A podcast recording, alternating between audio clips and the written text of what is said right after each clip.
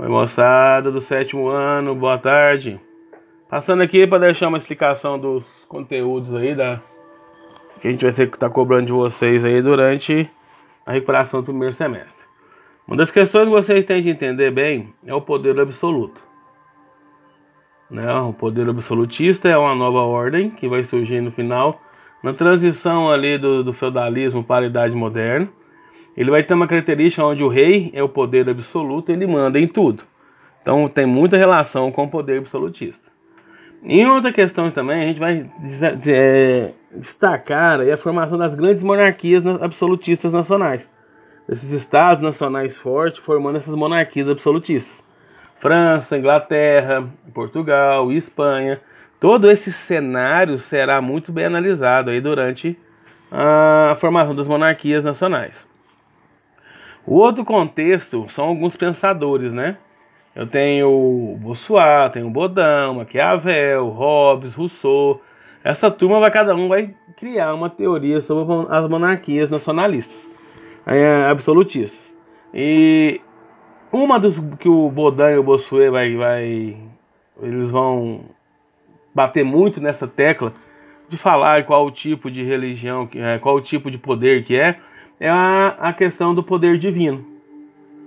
Que aquele cidadão que está no trono ali com poder absoluto, o rei, ele é, na verdade, um representante de Deus na terra. Então toda sua fonte é legitima o quê? Um poder que emana dos reis. Perdão, de Deus. Né? Então ele é o representante de Deus na terra.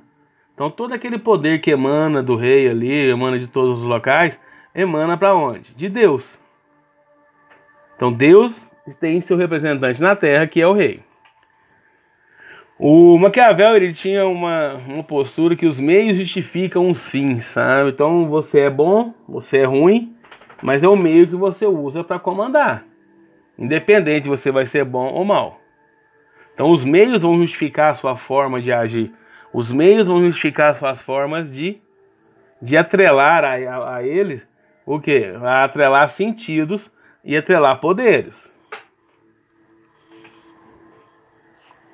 Ah, dentro desse pensamento do, da idade, da transição do feudalismo para a idade moderna, a gente vai ter o, o humanismo do renascimento, certo? Onde a gente vai ter os avanços científicos, aonde a gente vai ter o pensamento da valorização do homem, tudo isso é renascimento.